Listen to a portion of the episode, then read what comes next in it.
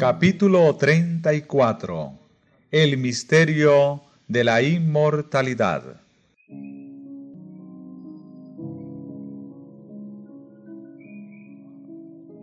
Desde los tiempos más remotos de la historia del hombre, Satanás se esforzó por engañar a nuestra raza.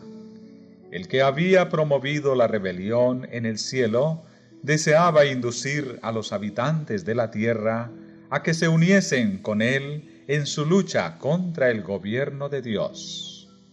Adán y Eva habían sido perfectamente felices mientras obedecieron a la ley de Dios, y esto constituía un testimonio permanente contra el acerto que Satanás había hecho en el cielo, de que la ley de Dios era un instrumento de opresión y contraria al bien de sus criaturas. Además, la envidia de Satanás se despertó al ver la hermosísima morada preparada para la inocente pareja. Resolvió hacer caer a ésta para que, una vez separada de Dios y arrastrada bajo su propio poder, pudiese él apoderarse de la tierra y establecer allí su reino en oposición al Altísimo.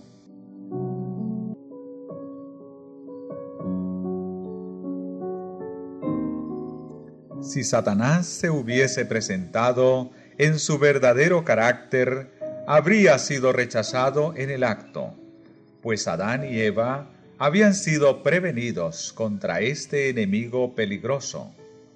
Pero Satanás trabajó en la oscuridad, encubriendo su propósito a fin de poder realizar mejor sus fines. Valiéndose de la serpiente, que era entonces un ser de fascinadora apariencia, se dirigió a Eva, diciéndole, Con que Dios os ha dicho, no comáis de todo árbol del huerto?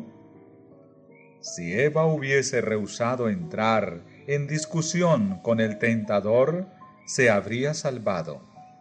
Pero ella se aventuró a alegar con él, y entonces fue víctima de sus artificios. Así es como muchas personas son aún vencidas. Dudan y discuten respecto a la voluntad de Dios. Y en lugar de obedecer sus mandamientos, aceptan teorías humanas que no sirven más que para encubrir los engaños de Satanás.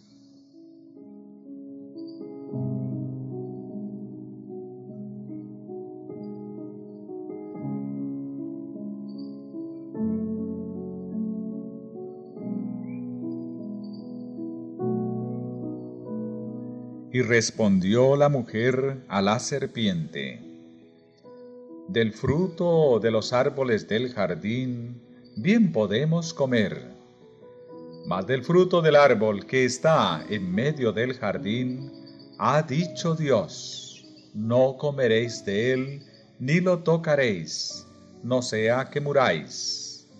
Entonces dijo la serpiente a la mujer, de seguro que no moriréis. Antes bien, sabe Dios que el día que comiereis de él, vuestros ojos serán abiertos, y seréis como Dios, conocedores del bien y del mal.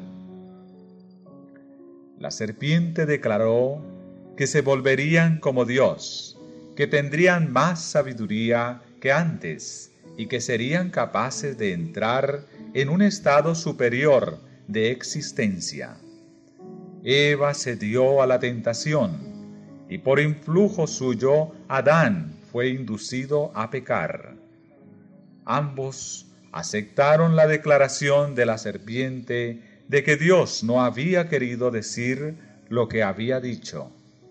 Desconfiaron de su Creador y se imaginaron que les estaba coartando la libertad y que podían ganar gran caudal de sabiduría y mayor elevación quebrantando su ley.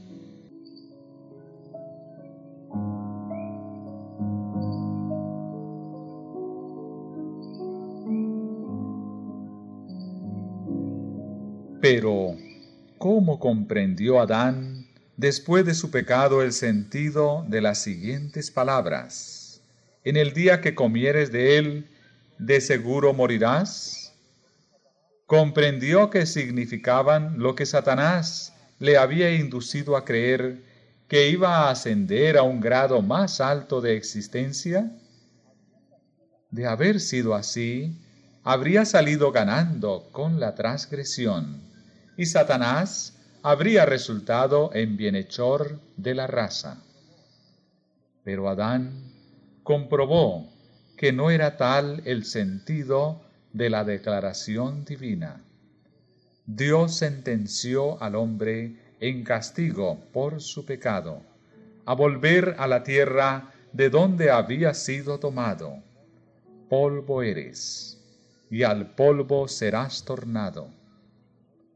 Las palabras de Satanás, vuestros ojos serán abiertos, resultaron ser verdad, pero sólo del modo siguiente. Después de que Adán y Eva hubieron desobedecido a Dios, sus ojos fueron abiertos y pudieron discernir su locura. Conocieron entonces lo que era el mal y probaron el amargo fruto de la transgresión.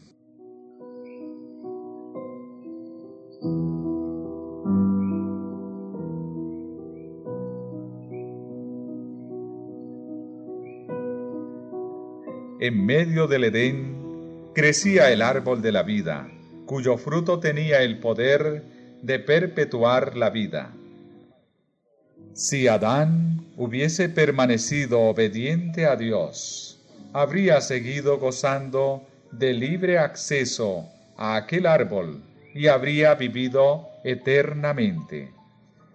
Pero en cuanto hubo pecado, quedó privado de comer del árbol de la vida y sujeto a la muerte la sentencia divina, polvo eres y al polvo serás tornado, entraña la extinción completa de la vida.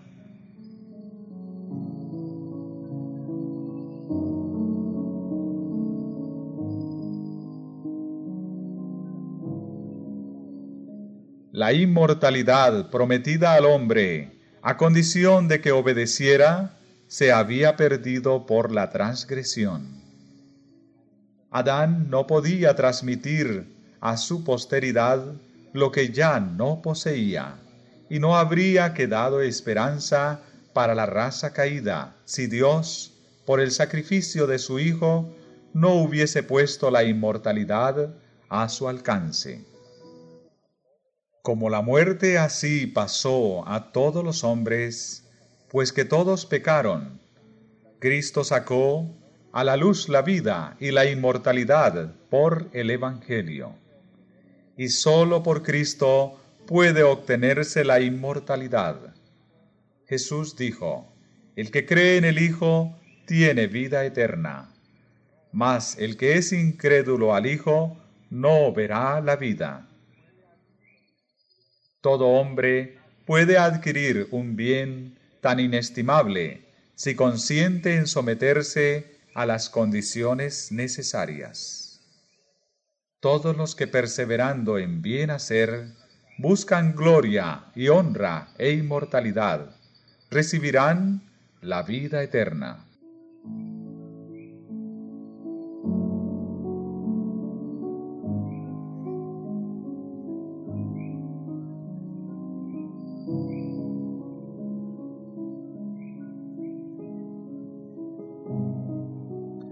El único que prometió a Adán la vida en la desobediencia fue el gran seductor. Y la declaración de la serpiente a Eva en Edén, de seguro que no moriréis, fue el primer sermón que haya sido jamás predicado sobre la inmortalidad del alma. Y sin embargo, esta misma declaración fundada únicamente en la autoridad de Satanás, repercute desde los púlpitos de la cristiandad y es recibida por la mayoría de los hombres con tanta prontitud como lo fue por nuestros primeros padres. A la divina sentencia, el alma que pecare, esa morirá, se le da el sentido siguiente. El alma que pecare, esa no morirá, sino que vivirá eternamente. No puede uno menos que extrañar la rara infatuación con que los hombres creen sin más ni más las palabras de Satanás y se muestran tan incrédulos a las palabras de Dios.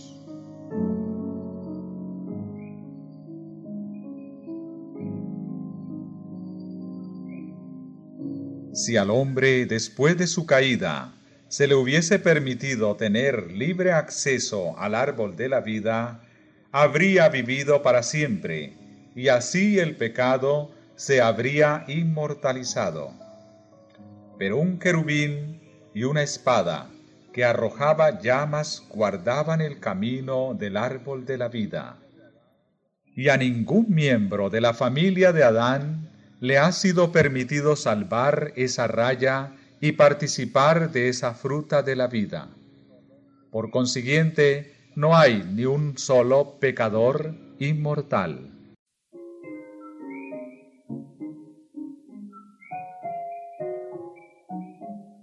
Pero después de la caída, Satanás ordenó a sus ángeles que hicieran un esfuerzo especial para inculcar la creencia de la inmortalidad natural del hombre. Y después de haber inducido a la gente a aceptar este error, debían llevarla a la conclusión de que el pecador viviría en penas eternas. Ahora el príncipe de las tinieblas, obrando por conducto de sus agentes, representa a Dios como un tirano vengativo y declara que arroja al infierno a todos aquellos que no le agradan, que les hace sentir eternamente los efectos de su ira, y que mientras ellos sufren tormentos indecibles y se retuercen en las llamas eternas, su Creador los mira satisfecho.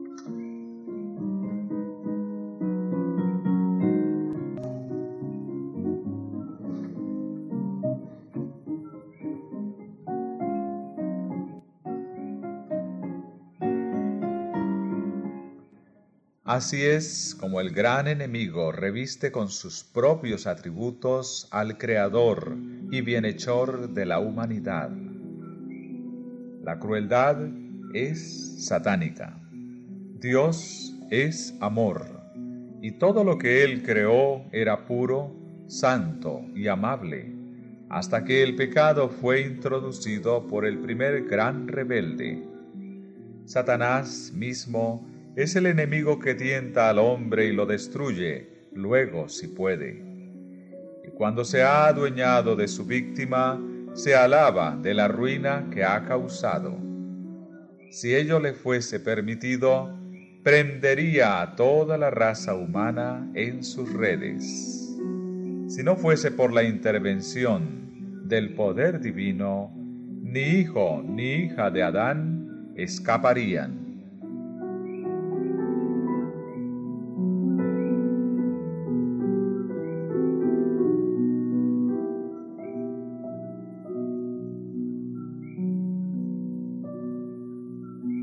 Hoy día Satanás está tratando de vencer a los hombres como venció a nuestros primeros padres, debilitando su confianza en el Creador e induciéndoles a dudar de la sabiduría de su gobierno y de la justicia de sus leyes.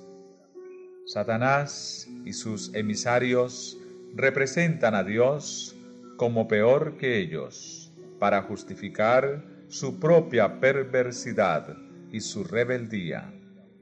El gran seductor se esfuerza en atribuir su propia crueldad a nuestro Padre Celestial, a fin de darse por muy perjudicado con su expulsión del cielo por no haber querido someterse a un soberano tan injusto. Presenta al mundo la libertad de que gozaría bajo su dulce cetro, en contraposición con la esclavitud impuesta por los severos decretos de Jehová. Es así como logra sustraer a las almas de la sumisión a Dios.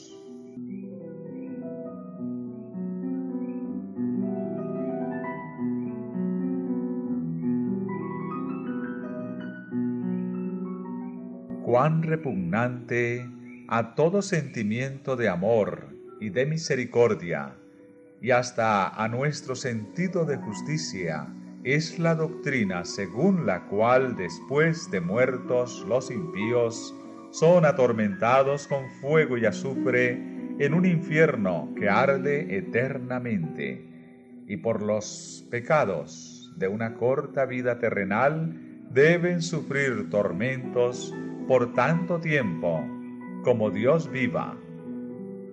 Sin embargo, esta doctrina ha sido enseñada muy generalmente y se encuentra aún incorporada en muchos de los credos de la cristiandad.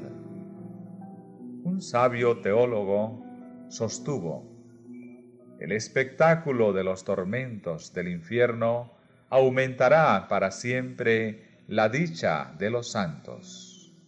Cuando vean a otros seres de la misma naturaleza que ellos y que nacieron en las mismas circunstancias, cuando los vean sumidos en semejante desdicha, mientras que ellos estén en tan diferente situación, sentirán en mayor grado el goce de su felicidad.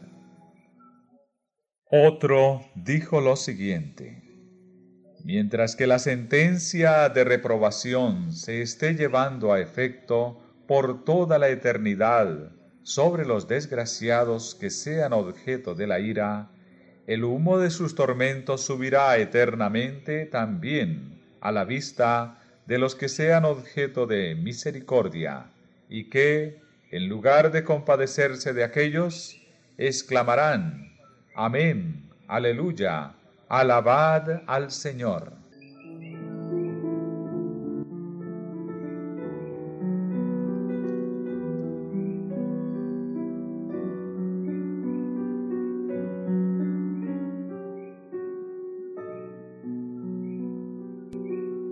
¿En qué página de la palabra de Dios se puede encontrar semejante enseñanza? Los rescatados ¿no sentirán acaso en el cielo ninguna compasión y ni siquiera un leve asomo de humanidad? ¿Habrán quedado esos sentimientos por ventura sustituidos por la indiferencia del estoico o la crueldad del salvaje? No, mil veces no. No es esa la enseñanza del libro de Dios. Los que presentan opiniones como las expresadas en las citas anteriores pueden ser sabios y aún hombres honrados, pero han sido engañados por los sofismas de Satanás. Él es quien los induce a desnaturalizar las enérgicas expresiones de las sagradas escrituras, dando al lenguaje bíblico un tinte de amargura y malignidad que es propio de él, Satanás, pero no de nuestro Creador. Vivo yo, dice Jehová el Señor, que no me complazco en la muerte del inicuo, sino antes en que vuelva el inicuo de su camino y viva. Volveos, volveos de vuestros malos caminos, pues ¿por qué moriréis?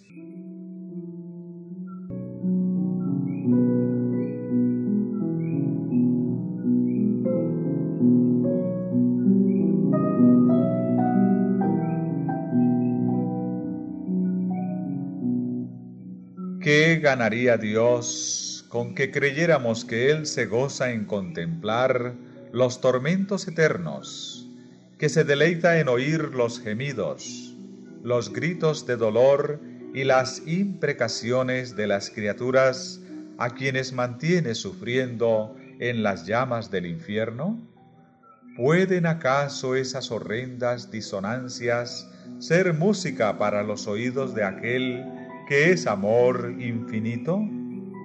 Se alega que esas penas sin fin que sufren los malos demuestran el odio de Dios hacia el pecado, ese mal tan funesto a la paz y al orden del universo.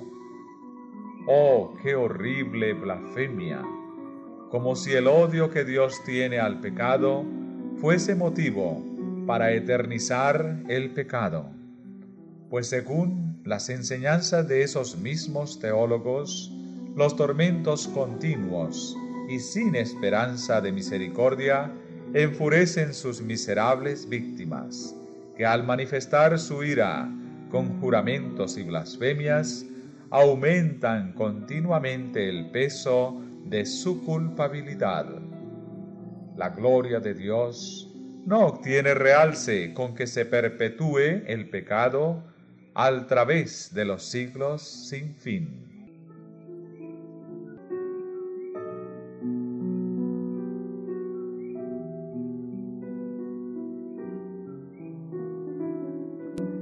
Es incalculable para el espíritu humano el daño que ha producido la herejía de los tormentos eternos.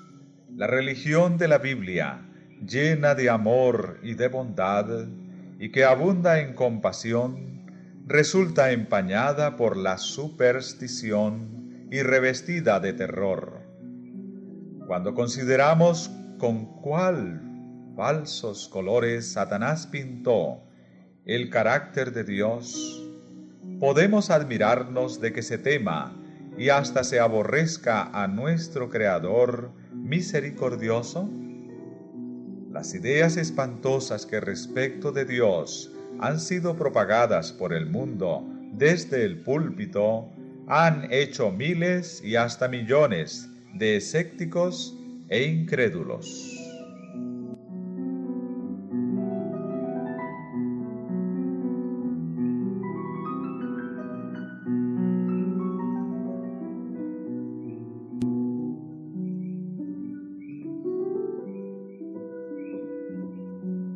La teoría de las penas eternas es una de las falsas doctrinas que constituyen el vino de las abominaciones de Babilonia, del cual ella da de beber a todas las naciones. Es verdaderamente inexplicable que los ministros de Cristo hayan aceptado esta herejía y la hayan proclamado desde el púlpito la recibieron de Roma, como de Roma también recibieron el falso día de reposo. Es cierto que dicha herejía ha sido enseñada por hombres piadosos y eminentes, pero la luz sobre este asunto no les había sido dada como a nosotros. Eran responsables tan solo por la luz que brillaba en su tiempo. Nosotros tenemos que responder por la que brilla en nuestros días. Si nos alejamos del testimonio de la palabra de Dios y aceptamos falsas doctrinas porque nuestros padres las enseñaron, caemos bajo la condenación pronunciada contra Babilonia. Estamos bebiendo del vino de sus abominaciones.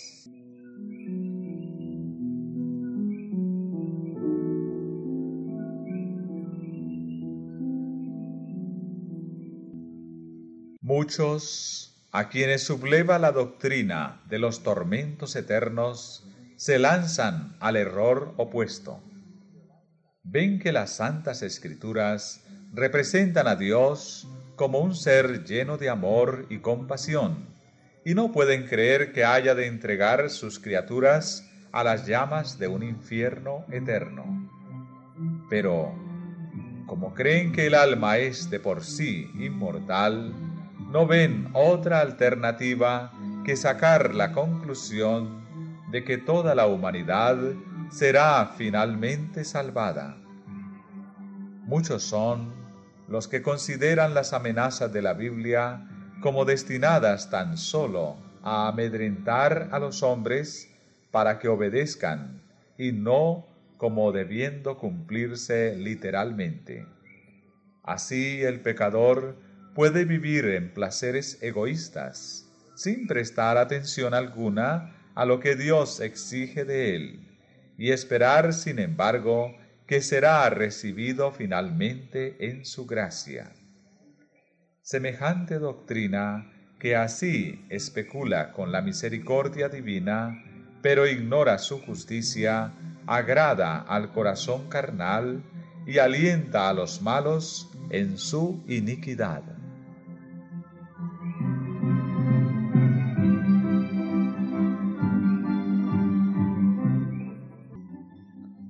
Para muestra de cómo los que creen en la salvación universal tuercen el sentido de las escrituras para sostener sus dogmas deleterios para las almas, basta citar sus propias declaraciones.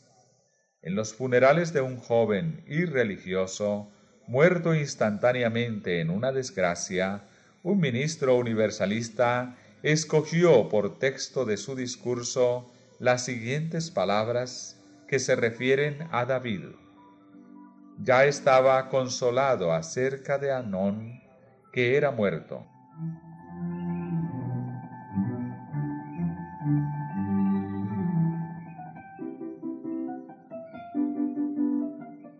A menudo me preguntan, dijo el orador, ¿cuál será la suerte de los que mueren en el pecado? Tal vez en estado de embriaguez, o que mueren sin haber lavado sus vestiduras de las manchas ensangrentadas del crimen, o como este joven, sin haber hecho profesión religiosa, ni tenido experiencia alguna en asuntos de religión. Nos contentamos con citar las sagradas escrituras. La contestación que nos dan al respecto ha de resolver tan tremendo problema. Non era pecador en extremo, era impenitente, se embriagó y fue muerto en ese estado. David era profeta de Dios. Debía saber si Anón se encontraba bien o mal en el otro mundo. ¿Cuáles fueron las expresiones de su corazón? El rey David deseó ver a Axalón, porque estaba consolado acerca de Annón, que era muerto.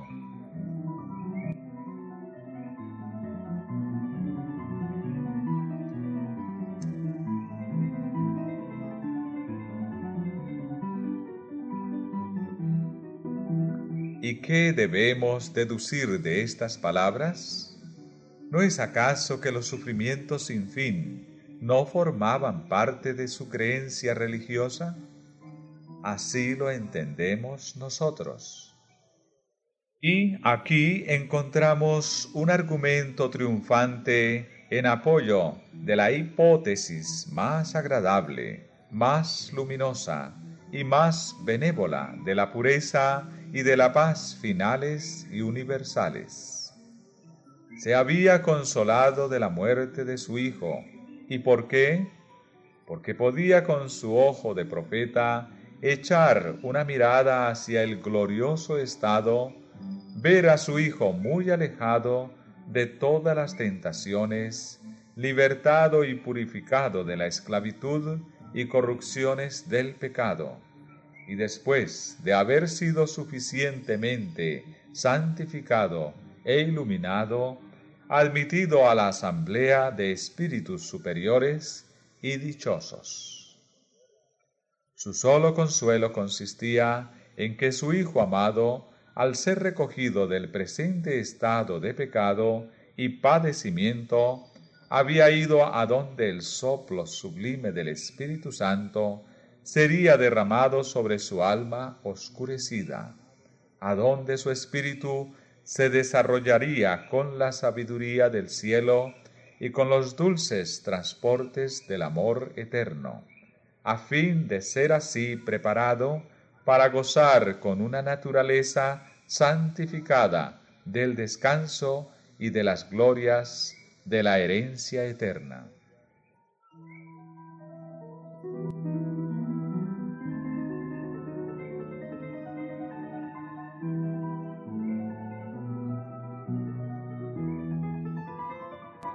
Con esto queremos dar a entender que creemos que la salvación del cielo no depende en nada de lo que podamos hacer en esta vida, ni de un cambio actual de corazón, ni de una creencia actual, ni de una profesión de fe religiosa.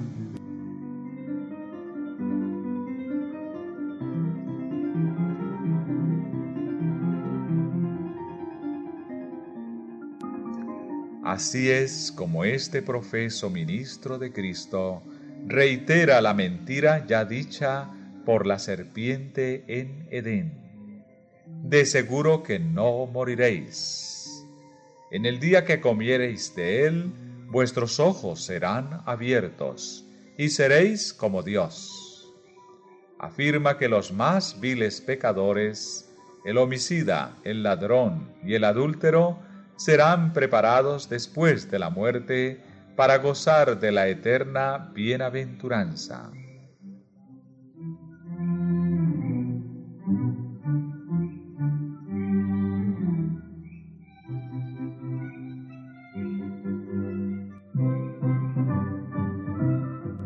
¿Y de dónde saca sus conclusiones este falseador de las sagradas escrituras? De una simple frase que expresa la sumisión de David a la dispensación de la providencia. Su alma deseó ver a Axalón, porque estaba consolado acerca de Annón que era muerto. Al mitigarse con el andar del tiempo la acrimonía de su aflicción, sus pensamientos se volvieron del hijo muerto al hijo vivo, que se había desterrado voluntariamente por temor al justo castigo de su crimen.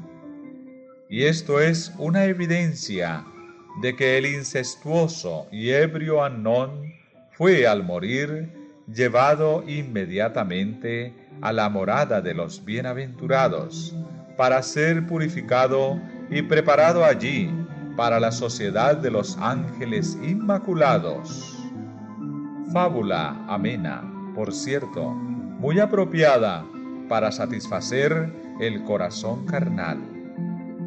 Es la doctrina del mismo Satanás y produce el efecto que él desea. Es entonces de extrañar que con tales enseñanzas la iniquidad abunde?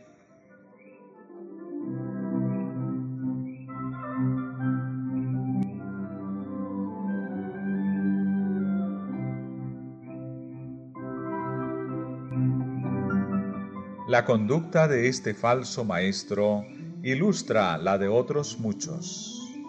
Desprenden de sus contextos unas cuantas palabras de las sagradas escrituras, por más que en muchos casos aquellos encierren un significado contrario al que se les presta. Y esos pasajes así aislados se tuercen y se emplean para probar doctrinas que no tienen ningún fundamento en la palabra de Dios.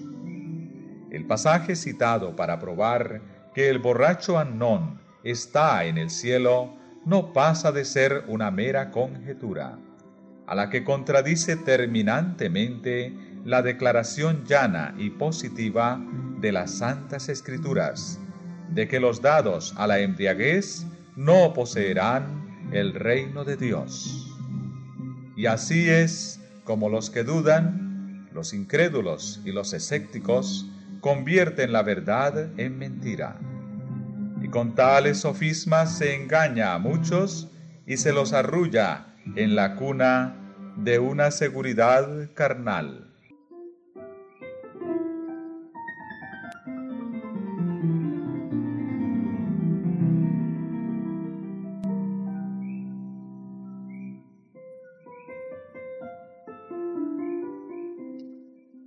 Fuese cierto que las almas de todos los hombres van directamente al cielo en la hora de la disolución, entonces bien podríamos anhelar la muerte antes que la vida. Esta creencia ha inducido a muchas personas a poner fin a su existencia. Cuando está uno anonadado por los cuidados, por las perplejidades y los desengaños, parece cosa fácil romper el delgado hilo de la vida y lanzarse hacia la bienaventuranza del mundo eterno.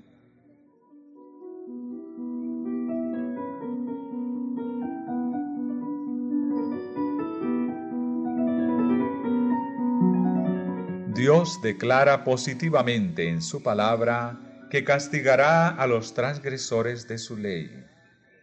Los que se lisonjean con la idea de que es demasiado misericordioso para ejecutar su justicia contra los pecadores, no tienen más que mirar a la cruz del Calvario. La muerte del Inmaculado Hijo de Dios testifica que la paga del pecado es muerte, que toda violación de la ley de Dios debe recibir su justa retribución.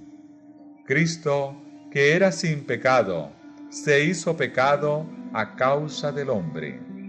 Cargó con la culpabilidad de la transgresión y sufrió tanto cuando su padre apartó su faz de él, que su corazón fue destrozado y su vida aniquilada. Hizo todos esos sacrificios a fin de redimir al pecador. De ningún otro modo habría podido el hombre libertarse de la penalidad del pecado.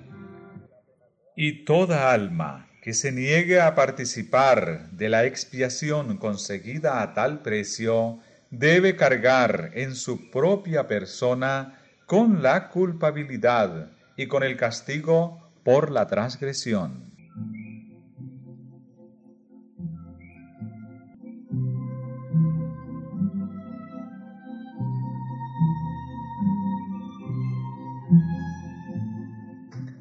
Consideremos lo que la Biblia enseña además respecto a los impíos y a los que no se han arrepentido, y a quienes los universalistas colocan en el cielo como santos y bienaventurados ángeles.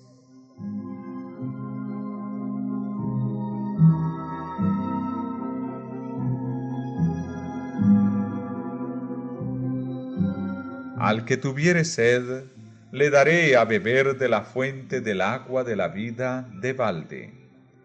Esta promesa es sólo para aquellos que tuvieren sed. Sólo aquellos que sienten la necesidad del agua de la vida y que la buscan a cualquier precio, la recibirán. El que venciere heredará todas las cosas, y yo seré su Dios, y él será mi hijo. Aquí también las condiciones están especificadas. Para heredar todas las cosas, debemos resistir al pecado y vencerlo.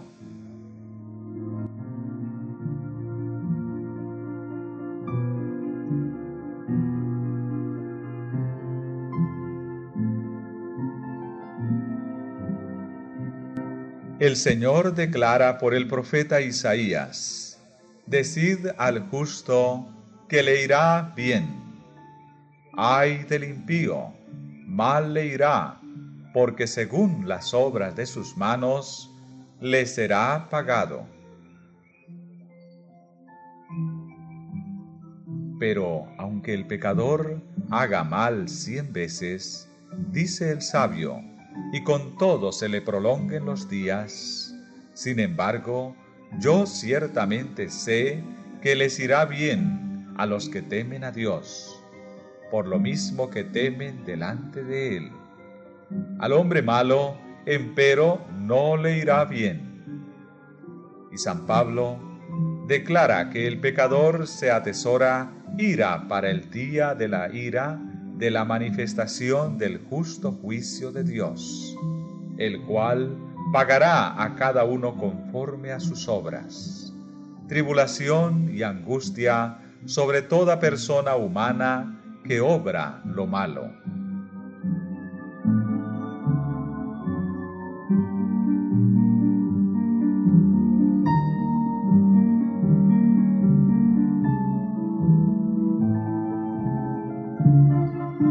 Ningún fornicario, ni persona impúdica u hombre avaro, el cual es idólatra, tiene herencia alguna en el reino de Cristo y de Dios. Seguid la paz con todos y la santidad, sin la cual nadie verá al Señor. Bienaventurados los que guardan sus mandamientos, para que su potencia sea en el árbol de la vida, y que entren por las puertas en la ciudad. Mas los perros estarán fuera, y los hechiceros, y los disolutos, y los homicidas, y los idólatras, y cualquiera que ama y hace mentira.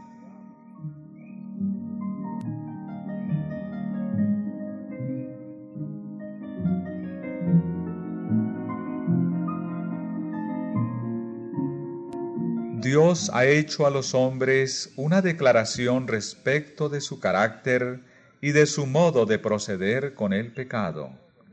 Jehová, Jehová, Dios compasivo y clemente, lento en iras y grande en misericordia y en fidelidad, que usa de misericordia hasta la milésima generación, que perdona la iniquidad, la transgresión y el pecado, pero que de ningún modo tendrá por inocente al rebelde. Destruirá a todos los inicuos. Los transgresores todos a una serán destruidos. El porvenir de los malos será cortado. El poder y la autoridad del gobierno de Dios serán empleados para vencer la rebelión. Sin embargo, todas las manifestaciones de su justicia retributiva estarán perfectamente en armonía con el carácter de Dios, de un Dios misericordioso, paciente y benévolo.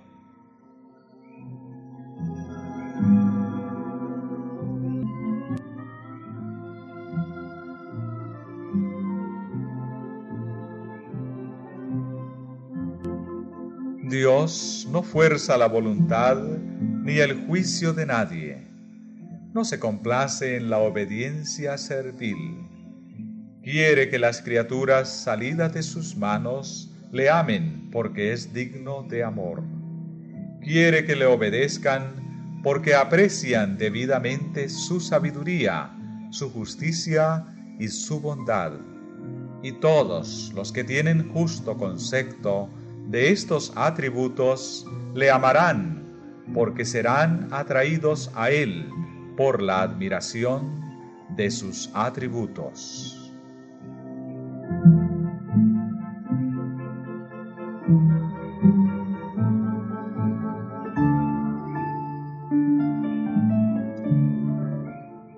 Los principios de bondad, misericordia y amor enseñados y puestos en práctica por nuestro Salvador son fiel trasunto de la voluntad y del carácter de Dios. Cristo declaró que no enseñaba nada que no hubiese recibido de su Padre. Los principios del gobierno divino se armonizan perfectamente con el precepto del Salvador. Amad a vuestros enemigos. Dios ejecuta su justicia sobre los malos para el bien del universo y hasta para el bien de aquellos sobre quienes recaen sus juicios. Él quisiera hacerlos felices, si pudiera hacerlo de acuerdo con las leyes de su gobierno y la justicia de su carácter. Extiende hasta ellos las manifestaciones de su amor les concede el conocimiento de su ley y los persigue con las ofertas de su misericordia. Pero ellos desprecian su amor, invalidan su ley y rechazan su misericordia. Por más que reciben continuamente sus dones, deshonran al dador. Aborrecen a Dios porque saben que aborrece sus pecados. El Señor soporta mucho tiempo sus perversidades, pero la hora decisiva llegará al fin y entonces su suerte quedará resuelta.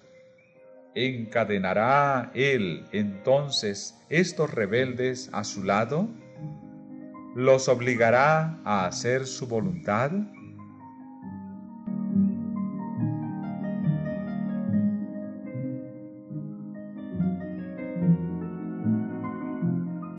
Los que han escogido a Satanás por jefe y que se han puesto bajo su poder, no están preparados para entrar en la presencia de Dios. El orgullo, el engaño, la impureza, la crueldad se han arraigado en sus caracteres. Pueden entonces entrar en el cielo para morar eternamente con aquellos a quienes despreciaron y odiaron en la tierra? La verdad no agradará nunca al mentiroso. La mansedumbre no satisfará jamás a la vanidad y al orgullo. La pureza no puede ser aceptada por el disoluto. El amor desinteresado no tiene atractivo para el egoísta. ¿Qué goces podría ofrecer el cielo a los que están completamente absorbidos en los intereses egoístas de la tierra?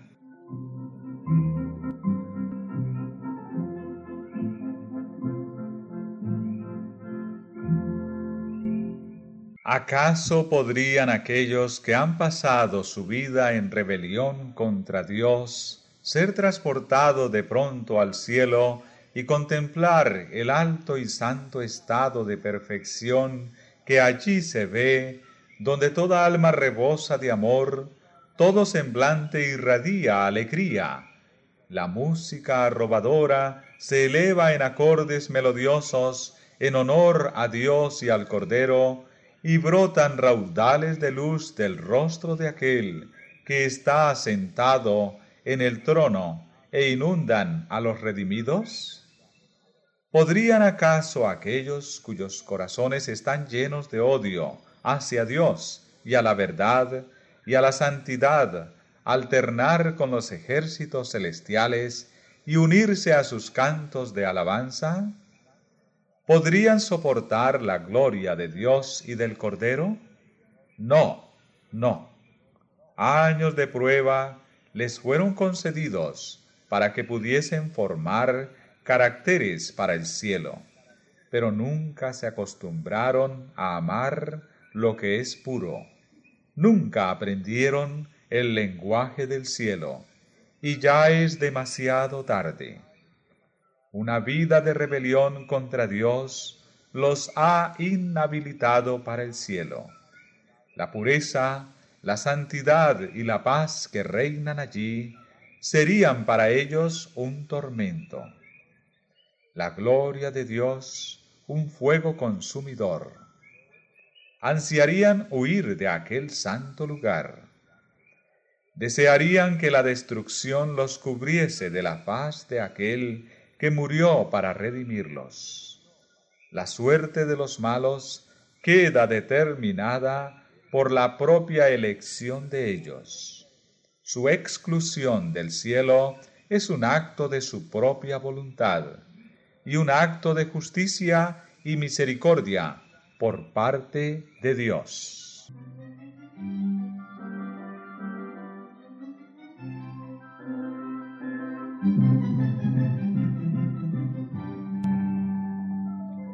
Del mismo modo que las aguas del diluvio, las llamas del gran día proclamarán el veredicto de Dios de que los malos son incurables. Ellos no tienen ninguna disposición para someterse a la autoridad divina. Han ejercitado su voluntad en la rebeldía, y cuando termine la vida será demasiado tarde para desviar la corriente de sus pensamientos en sentido opuesto, demasiado tarde para volverse de la transgresión hacia la obediencia, del odio hacia el amor.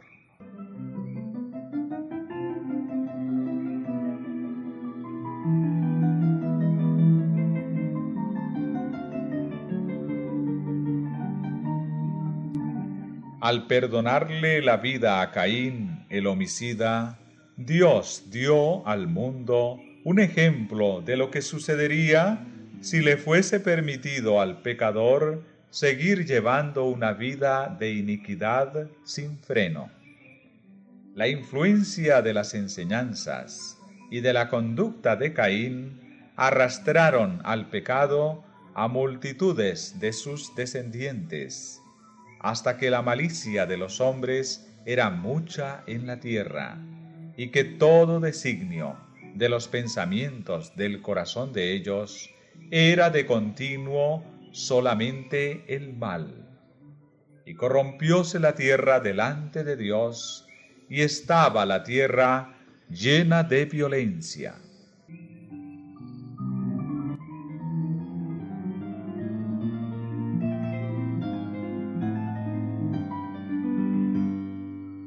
fue por misericordia para con el mundo, por lo que Dios barrió los habitantes de él en tiempos de Noé.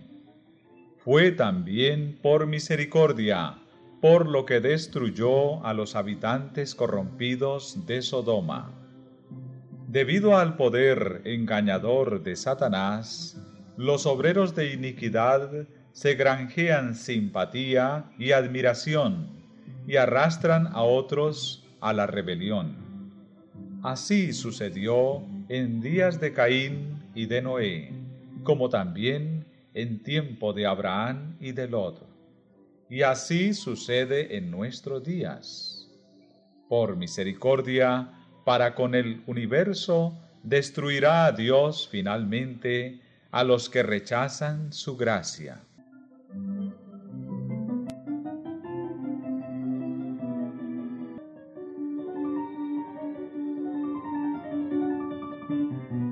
Porque la paga del pecado es muerte, mas la dádiva de Dios es vida eterna en Cristo Jesús, Señor nuestro.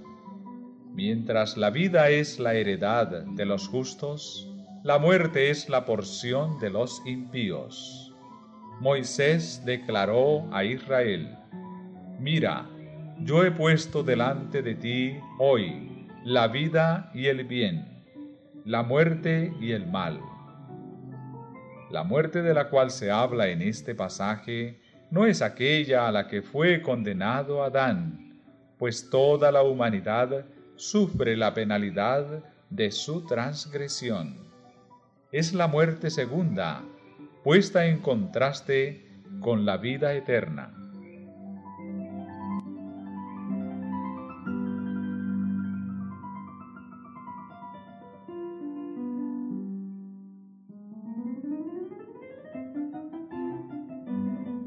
Consecuencia del pecado de Adán, la muerte pasó a toda la raza humana.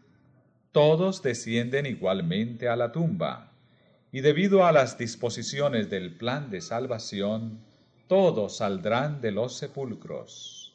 Ha de haber resurrección de los muertos, así de justos como de injustos.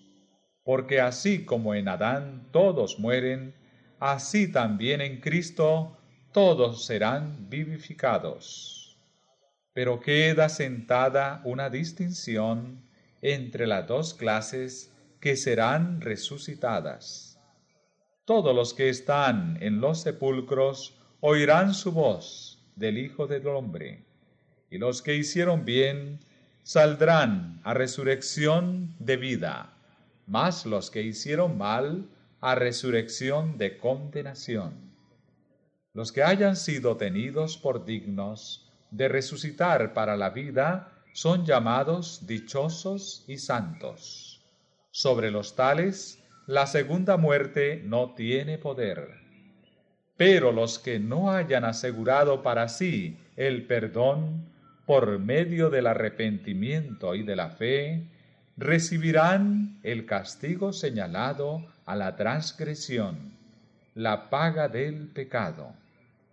Sufrirán un castigo de duración e intensidad diversas según sus obras, pero que terminará finalmente en la segunda muerte, como, en conformidad con su justicia y con su misericordia, Dios no puede salvar al pecador en sus pecados, le priva de la existencia misma que sus transgresiones tenían ya comprometida y de la que se ha mostrado indigno. Un escritor inspirado dice, pues de aquí a poco no será el malo, y contemplarás sobre su lugar, y no parecerá. Y otro dice, serán como si no hubieran sido. Cubiertos de infamia, caerán en irreparable y eterno olvido.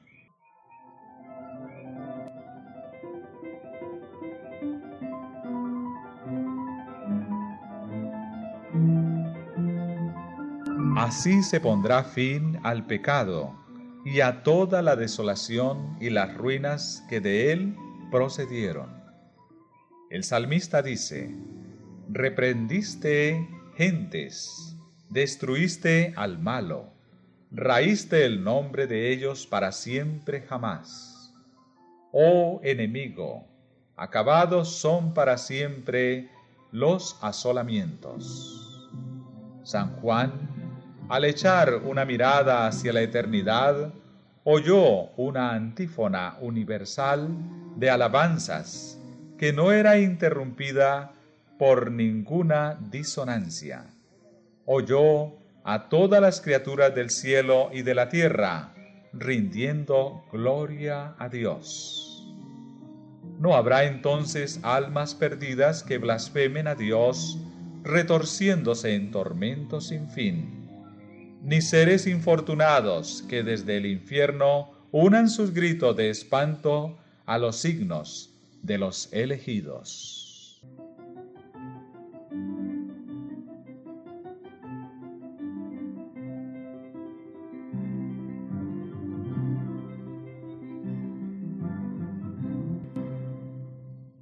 En el error fundamental de la inmortalidad natural, descansa la doctrina del estado consciente de los muertos, doctrina que, como la de los tormentos eternos, está en pugna con las enseñanzas de las sagradas escrituras, con los dictados de la razón y con nuestros sentimientos de humanidad. Según la creencia popular, los redimidos en el cielo están, al cabo del todo, lo que pasan en la tierra, y especialmente de lo que les pasa a los amigos que dejaron atrás. Pero, ¿cómo podría ser fuente de dicha para los muertos el tener conocimiento de las aflicciones y congojas de los vivos, el ver los pecados cometidos por aquellos a quienes aman y verlos sufrir todas las penas, desilusiones y angustias de la vida? ¿Cuánto podrían gozar de la bienaventuranza del cielo los que revolotean alrededor de sus amigos en la tierra? ¿Y cuán repulsiva es la creencia de que apenas exhalado el último suspiro, el alma del impenitente es arrojada a las llamas del infierno? ¿En qué abismo de dolor no deben sumirse los que ven a sus amigos bajar a la tumba sin preparación para entrar en una eternidad de pecado y de dolor? Muchos han sido arrastrados a la locura por este terrible pensamiento que los atormentara. ¿Qué dice las Sagradas Escrituras a este respecto? David declara que el hombre no es consciente en la muerte. Saldrá su espíritu, tornaráse en su tierra, en aquel día perecerán sus pensamientos. Salomón da el mismo testimonio, porque los que viven saben que han de morir, mas los muertos nada saben. También su amor y su odio y su envidia feneció ya, ni tiene ya más parte en el siglo, en todo lo que se hace debajo del sol. A donde tú vas no hay obra, ni industria, ni ciencia, ni sabiduría.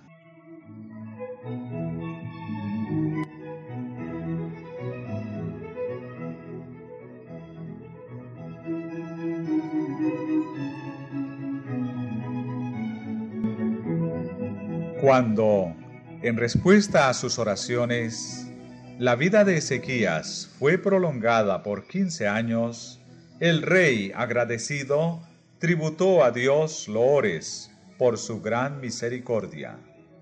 En su canto de alabanza dice por qué se alegraba.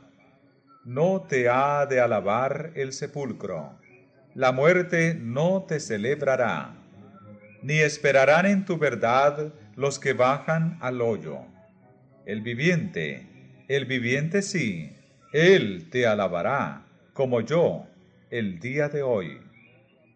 La teología de moda presenta a los justos que fallecen como si estuvieran en el cielo gozando de la bienaventuranza y loando a Dios con lenguas inmortales. Pero Ezequías no veía tan gloriosa perspectiva en la muerte. Sus palabras concuerdan con el testimonio del salmista, porque en la muerte no hay memoria de ti ¿quién te lo hará en el sepulcro? No son los muertos los que alaban a Jehová, ni todos los que bajan al silencio.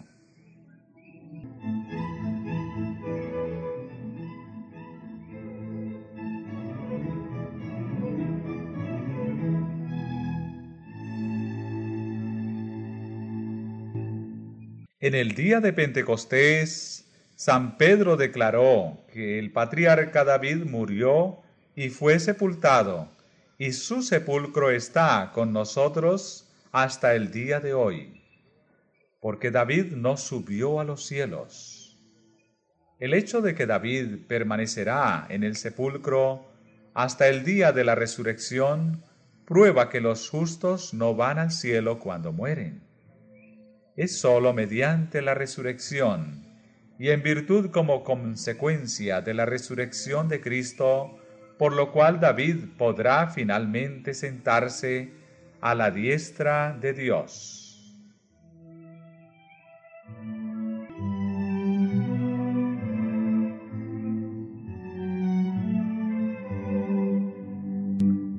Y San Pablo dice, porque si los muertos no resucitan, tampoco Cristo resucitó. Y si Cristo no resucitó, vuestra fe es vana, aún estáis en vuestros pecados. Entonces también los que durmieron en Cristo son perdidos.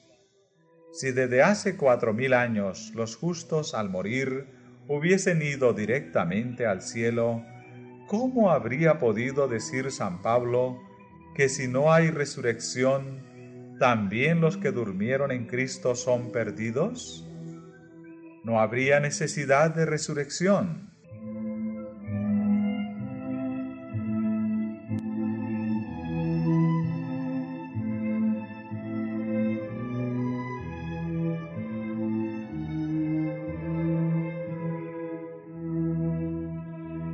El mártir Tyndall, refiriéndose al estado de los muertos, declaró, Confieso francamente que no estoy convencido de que ellos gocen ya de la plenitud de gloria en que se encuentran Dios y los ángeles elegidos. Ni es tampoco artículo de mi fe, pues si así fuera, entonces no puedo menos que ver que sería vana la predicación de la resurrección de la carne.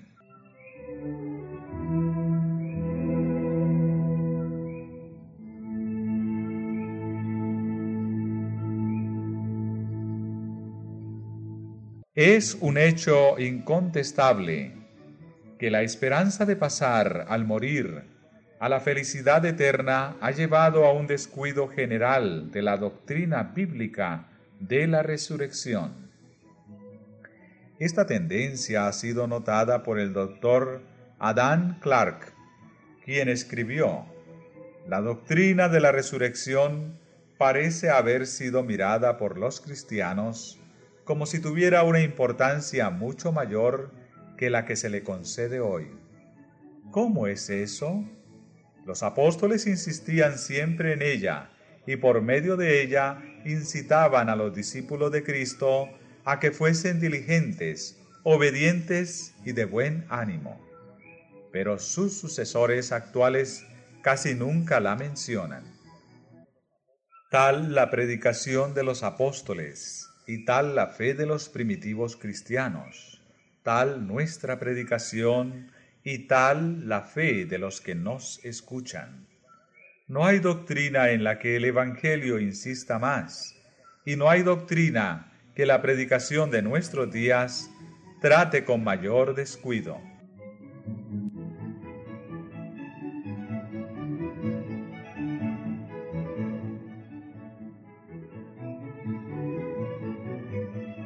Y así siguieron las cosas hasta resultar en que la gloriosa verdad de la resurrección quedó casi completamente oscurecida y perdida de vista por el mundo cristiano.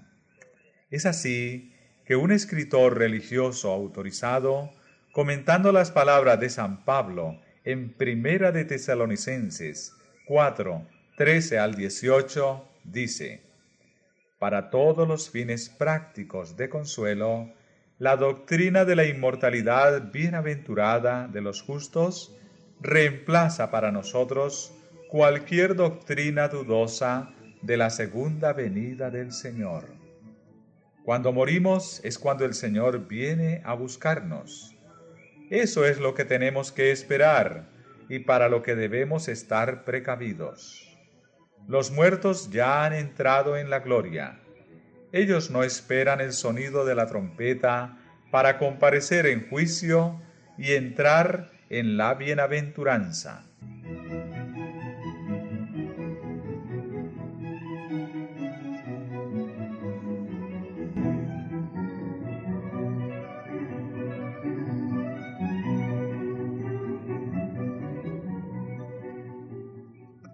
Cuando Jesús estaba a punto de dejar a sus discípulos, no les dijo que irían pronto a reunírsele. Voy a prepararos el lugar, les dijo, y si yo fuere y os preparare el lugar, vendré otra vez y os recibiré conmigo. Y San Pablo nos dice además que el mismo Señor, con aclamación, con voz de arcángel, y con trompeta de Dios descenderá del cielo, y los muertos en Cristo resucitarán primero. Luego nosotros, los que vivimos, los que quedamos, juntamente con ellos, seremos arrebatados en las nubes a recibir al Señor en el aire, y así estaremos siempre con el Señor. Y agrega, por tanto, consolaos los unos a los otros en estas palabras. Cuán grande es el contraste entre estas palabras de consuelo y las del ministro universalista citadas anteriormente. Este último consolaba a los amigos en duelo con la seguridad de que, por pecaminoso que hubiese sido el fallecido, apenas hubo exhalado su último suspiro, debió ser recibido entre los ángeles. San Pablo recuerda a sus hermanos la futura venida del Señor, cuando las losas de las tumbas serán rotas y los muertos en Cristo resucitarán para la vida eterna.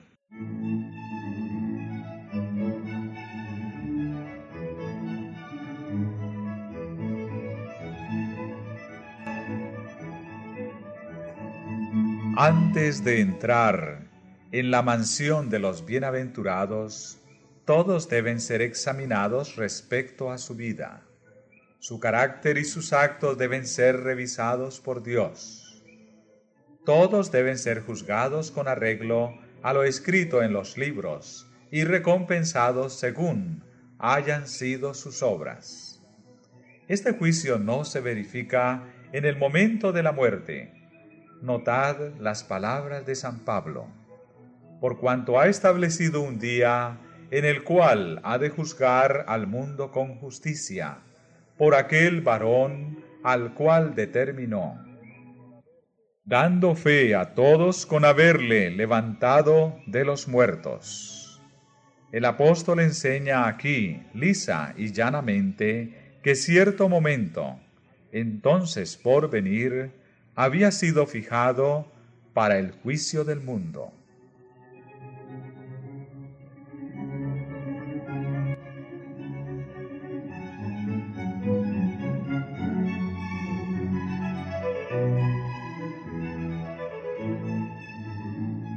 San Judas se refiere a aquel mismo momento cuando dice, a los ángeles que no guardaron su original estado, sino que dejaron su propia habitación, los ha guardado en prisiones eternas, bajo tinieblas, hasta el juicio del gran día.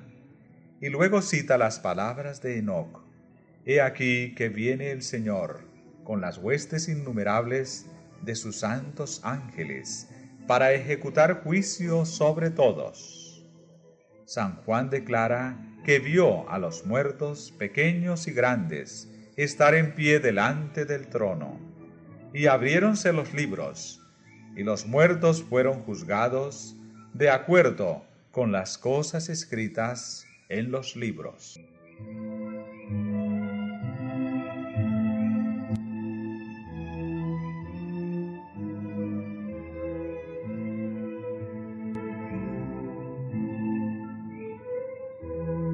Pero si los muertos están ya gozando de la bienaventuranza del cielo, o están retorciéndose en las llamas del infierno, ¿qué necesidad hay de un juicio venidero?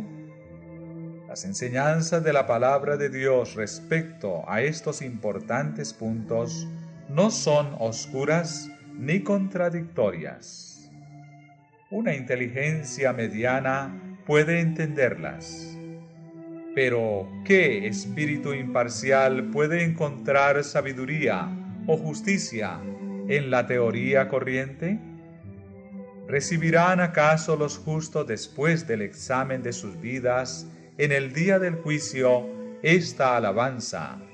Muy bien, siervo, bueno y fiel, entra en el gozo de tu Señor. Cuando ya habrán estado habitando con Él, tal vez durante siglos? ¿Se sacará a los malos del lugar de tormento para hacerles oír la siguiente sentencia del juez de toda la tierra? Apartaos de mí, malditos, al fuego eterno. Burla solemne, vergonzosa ofensa inferida a la sabiduría y justicia de Dios.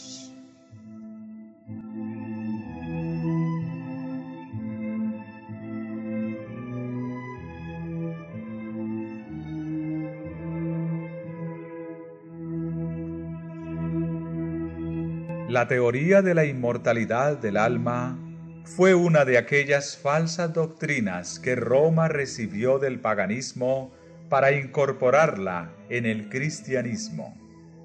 Martín Lutero la clasificó entre las fábulas monstruosas que forman parte del estercolero romano, de las decretales. Comentando las palabras de Salomón en el Eclesiastés de que los muertos no saben nada, el reformador dice, otra prueba de que los muertos son insensibles. Salomón piensa que los muertos están dormidos y no sienten absolutamente nada, pues los muertos descansan sin contar ni los días ni los años. Pero cuando se despierten, les parecerá como si apenas hubiesen dormido un momento.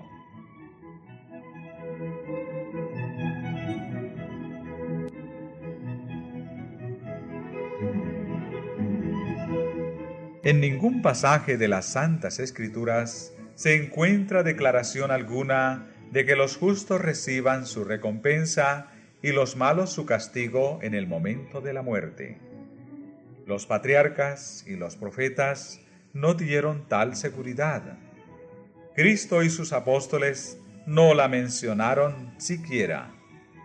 La Biblia enseña a las claras que los muertos no van inmediatamente al cielo se les representa como si estuvieran durmiendo hasta el día de la resurrección. El día mismo en que se corta el cordón de plata y se quiebra el tazón de oro, perecen los pensamientos de los hombres. Los que bajan a la tumba permanecen en el silencio. Nada saben de lo que se hace bajo el sol. Descanso bendito para los exhaustos justos largo o corto, el tiempo no les parecerá más que un momento.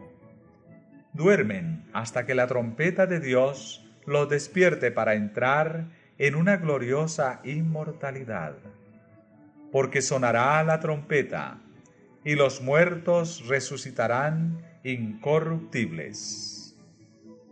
Porque es necesario que este cuerpo corruptible se revista de incorrupción y que este cuerpo mortal se revista de inmortalidad.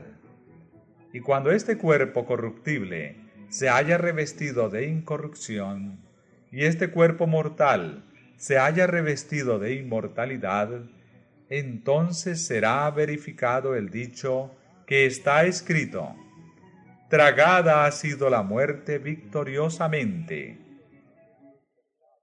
en el momento en que sean despertados de su profundo sueño, reanudarán el curso de sus pensamientos interrumpidos por la muerte.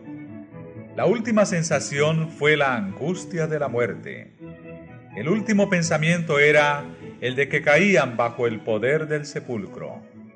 Cuando se levanten de la tumba, su primer alegre pensamiento se expresará en el hermoso grito de triunfo. ¿Dónde está, oh muerte, tu aguijón? ¿Dónde está, oh sepulcro, tu victoria?